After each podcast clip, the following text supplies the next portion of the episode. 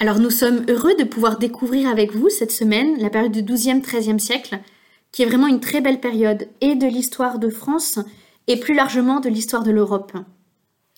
L'image qui, je crois, pourrait le plus synthétiser cette période, alors naturellement on pense euh, spontanément aux cathédrales, eh bien ce serait euh, cet ange de la cathédrale de Reims, l'ange au sourire. Cet ange de pierre avec un sourire un peu mystérieux, représentatif de l'optimisme de cette période, une période plutôt belle, plutôt prospère, à tous les points de vue, économique, politique, culturelle, intellectuelle, religieuse. Il est vrai toutefois que la recherche récente tend à nuancer cette image d'épinal d'une période absolument fantastique, coincée entre le Xe, XIe siècle, qui serait un siècle de fer, avec l'effritement du pouvoir, la féodalité, ses guerres vicinales, et d'autre part le XIVe, XVe siècle, avec ses crises euh, réelles, la peste, la guerre, le schisme, la recherche récente montre un peu plus les éléments de continuité, en montrant que les éléments de crise du XIVe étaient bien sûr en germe au XIIIe, mais aussi que les éléments de prospérité du Xe et du XIe ont rejailli sur le XIIe, XIIIe. Néanmoins, il reste quand même vrai que c'est une période particulièrement belle de l'histoire de France et de l'Europe. Nous allons essayer de la brosser sous plusieurs euh, angles, économique et politique d'une part, culturel et religieux d'autre part, euh, il est important euh, d'adopter un, regard d'ensemble car on ne peut pas déconnecter en histoire les différentes dimensions. Les dimensions politiques et économiques influent forcément sur les dimensions culturelles et religieuses et vice-versa. Donc tout d'abord, au point de vue économique, c'est une période prospère. C'est une période de croissance économique forte qui profite d'un mouvement d'ensemble qui avait commencé dès le Xe, XIe siècle. Et donc cette croissance économique qui se poursuit engendre une croissance démographique donc une population qui grossit, et une croissance démographique urbaine. Les villes augmentent de façon très significative, et ce, même s'il est vrai que la France demeure un pays rural, évidemment. Des chartes sont octroyées, donc des privilèges aux habitants des villes, c'est ce qu'on appelle le mouvement communal, ce qui leur donne d'autant plus d'attractivité, et va apparaître une nouvelle couche de la population, qu'on va appeler la bourgeoisie, alors rien à voir avec la bourgeoisie du 19e, mais une classe marchande, une, une population qui va euh, dynamiser l'ensemble de l'économie, euh, une économie qui va de plus en plus se monétariser, donc euh, fonctionner de plus en plus sur la monnaie. Ce mouvement d'ensemble va avoir des conséquences bien sûr positives sur la prospérité, le développement du commerce, mais aussi malheureusement des aspects plus ambigus. Et alors là, on peut suivre Saint Bernard qui vilipendait les villes en y voyant des lieux de perdition, à la fois intellectuel, il critique de façon assez violente euh, la théologie des écoles urbaines, on pense à son, à, différent avec Abélard. Euh, c'est lui-même qui dit À Paris, on découpe la Trinité en morceaux à chaque carrefour. Donc, la critique d'une théologie plus intellectualiste, on y reviendra. Alors, on peut nuancer cette critique, néanmoins, elle existe. Euh, la preuve, ce sont les déviations, par exemple, d'un Abélard. Autre critique, le danger pour la moralité. Donc ça, c'est une critique récurrente euh, lorsqu'il y a une explosion des villes, une forte croissance urbaine. Et enfin, l'orgueil des biens, une certaine richesse qui peut bien sûr mettre en danger l'âme des citadins. Toutefois, ce qui est beau, c'est que euh, notre Seigneur va susciter face à ce défi des villes une réponse qui est celle des ordres mendiants, qui vont se développer. On pense particulièrement à Saint Dominique, à Saint François, qui bien sûr ne sont pas français, mais les ordres mendiants vont se développer en France. Donc des ordres qui ont fait vœu de pauvreté radicale à une époque où la richesse augmente et devient de plus en plus une valeur en soi. Des ordres aussi qui ne sont pas cloîtrés, donc qui prêchent, ce qui est une première euh, en tant qu'ordre religieux. Des ordres apostoliques aussi, qui évangélisent et qui s'installent dans les villes, alors que jusqu'à présent, les ordres religieux, on pense à Cluny, aux cisterciens, aux bénédictins, étaient fondés en campagne. Donc, une réponse que Dieu suscite dans son Église face aux défis de ce temps. On verra aussi combien les ordres mendiants auront un fort impact au niveau religieux sur les hérésies. Au point de vue politique, cette croissance économique et démographique va de pair avec un affermissement du pouvoir royal. On a vu dans la dernière période que le pouvoir s'était effrité et que cet effritement, ce délitement, avait profité aux seigneurs, créant une situation de quasi-anarchie, même si, euh, en disant cela, on exagère un peu, ça dépend un peu des régions. Mais quand même, beaucoup de guerres intestines entre les seigneurs. Le XIIe siècle est donc marqué par deux rois, Louis VI et Louis VII, et le XIIIe par deux très très grands rois, Philippe Auguste, peut-être euh, aujourd'hui trop méconnu par nos contemporains, et c'est un peu dommage, car il a fait pour la grandeur de la France énormément, peut-être plus que Louis XIV lui-même. Et évidemment, euh, le deuxième très très grand roi du XIIIe siècle, c'est Saint Louis, qui en plus d'être un, grand roi, un fin politique, est un saint, ce qui n'est pas négligeable. Donc pour le XIIe siècle, Louis VI et Louis VII. Louis VII, vous le connaissez sûrement par Aliénor d'Aquitaine, sa femme, qui s'est remariée avec Henri II Plantagenet, l'ennemi du roi de France, en lui apportant tout le sud-est de la France. Et c'est là où l'on voit le nœud de la période. C'est ce que certains appellent la première guerre de Cent Ans, contre ce que l'on appelle aussi l'Empire plantagenet. Pour faire le plus simple possible, euh, j'ai une carte de cette époque. Euh, vous avez ici le royaume de France. Donc le, roi de France se retrouve à un grand défi, ce sont les possessions euh, du duc de Normandie qui sont en vert sur la carte. Vous voyez que le duc de Normandie est devenu extrêmement puissant, plus puissant même que le roi de France, d'autant plus que le duc de Normandie, depuis la conquête de Guillaume le Conquérant en Angleterre, a, euh, a conquis la couronne d'Angleterre. Donc évidemment, pour tout ce qui relève du royaume d'Angleterre, le roi d'Angleterre ne dépend pas du roi de France. Mais pour tout ce qui dépend de ses possessions en France, le roi d'Angleterre, qui est aussi le duc de Normandie, dépend du roi de France. Vous imaginez bien qu'en tant que seigneur bien plus puissant que le roi de France, il n'a pas véritablement envie euh, d'obéir et de dépendre du roi, y compris pour ses possessions euh, à l'intérieur du royaume. Ça va donc être tout l'enjeu du XIIe siècle, d'essayer pour le roi de France euh, de reconquérir des terres sur Henri II Plantagenet, et d'autre part, euh, autre défi, de parvenir à créer ce qu'on va appeler une pyramide vassalique. Ça veut dire que les seigneurs avaient euh, acquis du pouvoir les uns contre les autres et contre le roi.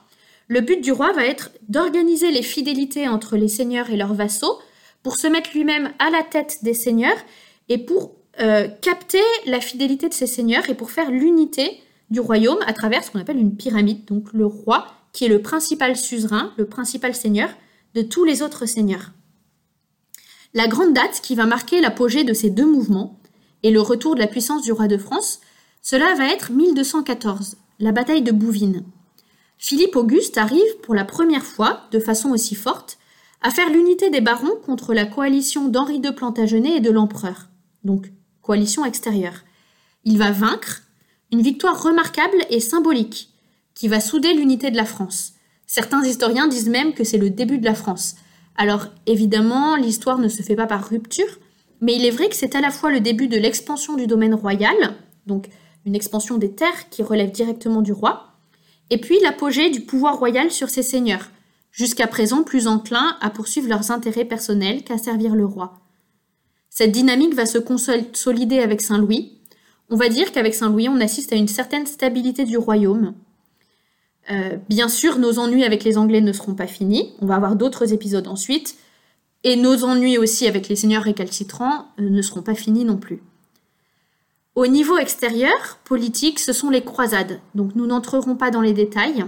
Toutefois, les croisades ont été un phénomène majeur à plusieurs titres.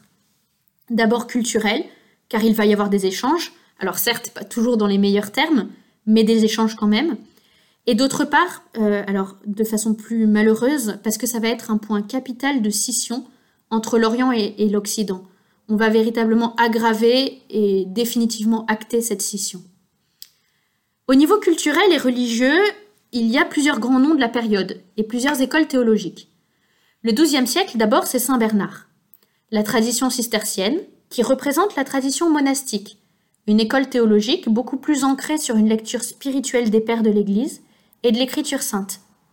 Mais cette période se caractérise aussi par la diffusion d'écoles urbaines, avec une théologie, euh, dirons-nous, plus spéculative, peut-être plus intellectualiste, qui profite de l'arrivée de façon beaucoup plus massive d'œuvres grecques, notamment de philosophes, on pense particulièrement à Aristote, mais aussi à Platon et à bien d'autres, et donc des œuvres qui sont traduites dans des pôles de traduction qui sont notamment dans le sud de l'Europe, en Italie et en Espagne, des traductions qui vont arriver en Occident et en France et qui vont faire mieux connaître ces philosophes qui vont avoir une grande influence, qui vont être assimilés. C'est à tel point qu'on parle d'une renaissance du XIIe siècle, une renaissance culturelle du XIIe siècle, après celle du IXe siècle et avant celle du XVIe, euh, qu'on appelle à tort la Renaissance, mais qui n'est qu'une renaissance culturelle parmi d'autres. On va donc assister à une véritable assimilation du savoir grec. Cela suscite une plus grande attention à l'homme, à la nature, aux connaissances scientifiques, aux sciences profanes que l'on appelle les arts libéraux. Alors toutes ces tendances se retrouvent de façon plus particulière dans une école théologique que l'on appelle l'école de Chartres, voilà, qui profite de l'apport des œuvres de Platon et d'Aristote. Alors on pense à plusieurs grands noms de l'école de Chartres, par exemple Bernard de Chartres, vous le connaissez tous sans le connaître, c'est celui qui a parlé, euh, qui a dit Nous sommes des nains juchés sur des épaules de géants. Voilà, ça représente un peu euh, euh, la perspective de la période. Voilà. On se sert de tout ce qui a été fait et puis on fait du nouveau. On pense aussi à Jean de Salisbury, mais aussi, alors, pas dans l'école de Chartres, mais un grand théologien, Pierre Lombard, auteur d'un livre nommé Les Sentences, qui introduit une nouvelle façon de faire de la théologie, voilà, qu'on va appeler plus tard la scolastique, procède par question-réponse.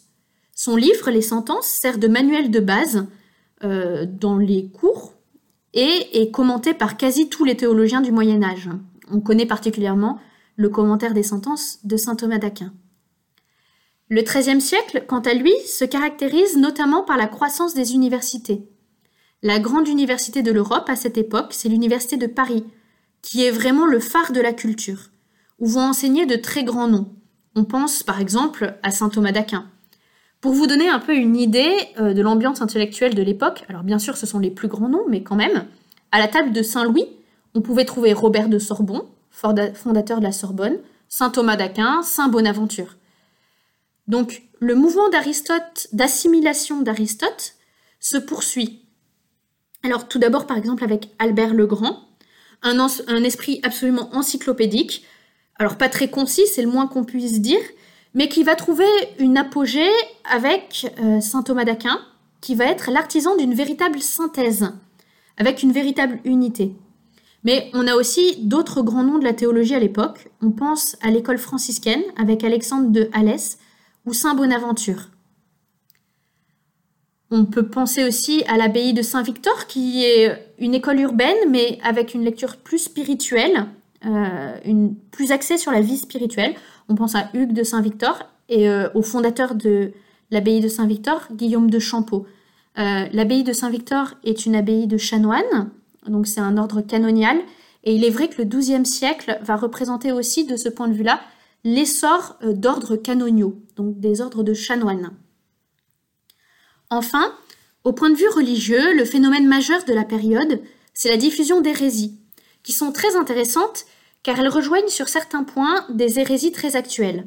Donc c'est le catharisme d'une part et le valdéisme, donc les vaudois, d'autre part. Donc le catharisme, c'est un dualisme entre l'esprit et la chair, euh, dû à deux principes coéternels, du mal et du bien, avec une dépréciation de la chair et de fortes conséquences morales, soit dans le sens d'un durcissement étouffant de la morale, soit dans le sens d'un laxisme effréné. Quant aux Vaudois, alors les Vaudois c'est très intéressant. Ils sont fondés par Pierre Valdès. Pierre Valdès, c'est une histoire très similaire à celle de Saint François d'Assise, mais dans le mauvais sens malheureusement. C'est donc un bourgeois, un drapier lyonnais, qui se convertit et trouve, alors qu'il était dans un milieu très riche, la pauvreté radicale. Mais malheureusement, ce radicalisme va le conduire à se couper de l'Église en critiquant l'Église hiérarchique et en prônant une Église spirituelle, complètement déconnectée de l'Église hiérarchique, et en développant un égalitarisme absolu. En ce sens, il rejoint d'ailleurs nombre d'hérésies actuelles. Par ailleurs, son évangélisme radical le pousse à se couper de la tradition et à rejeter tout ce qui n'est pas écrit littéralement dans l'Évangile, comme les pèlerinages, le culte des saints, le purgatoire. Donc une hérésie finalement assez moderne qui préfigure en un certain sens même le luthéranisme et qui va être combattue par les ordres mendiants, mais, et c'est ça qui est intéressant, les ordres mendiants vont le combattre sur son propre terrain, puisque chez eux, on retrouve cet évangélisme radical, mais dans l'Église. Les expéditions, menées notamment par Louis VIII et par Louis IX, vont contribuer à faire disparaître ces deux hérésies. Au XIVe siècle, elles ont complètement disparu. Nous avons donc un siècle très beau, où la foi s'exprime dans toutes les dimensions de la vie. Dans la pierre, on pense aux cathédrales, qui sont comme euh, le cardinal Sarah a cette expression très belle, un doigt tendu vers le ciel, un rappel de la dimension verticale de l'homme au sein même de ces villes qui grossissent, mais aussi euh, le primat de Dieu dans la vie sociale, dans la vie culturelle. Alors une époque certes avec ses ombres et ses lumières, mais une époque euh, que l'on pourrait qualifier d'époque à la gloire du Verbe incarné.